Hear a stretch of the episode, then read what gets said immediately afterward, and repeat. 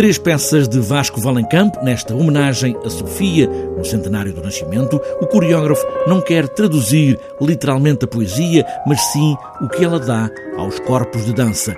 Três peças de diferentes tempos que se juntam agora aqui nesta substância.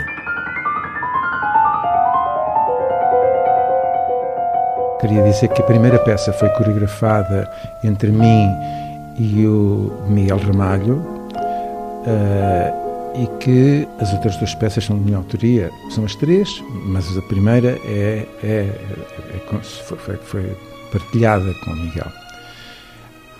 Há uma unidade, evidentemente. A unidade é o estilo, a unidade é a linha da companhia, a unidade é, é o modelo de trabalho que nós temos e, portanto, é aquilo que nós na dança procuramos ter sempre, que é ter uma companhia que trabalhe dentro de uma linha propriamente dita, que tenha, que tenha a sua própria identidade artística e estética. Vasco Valencamp, nestas três coreografias inspiradas na poesia de Sofia de Melbrenner, afirma que a dança está aquém das palavras e para além das palavras. Essa relação é, é uma relação que eu fugi para não, para não me tornar literal e redundante eh, e, por outro lado, não me parecia muito interessante.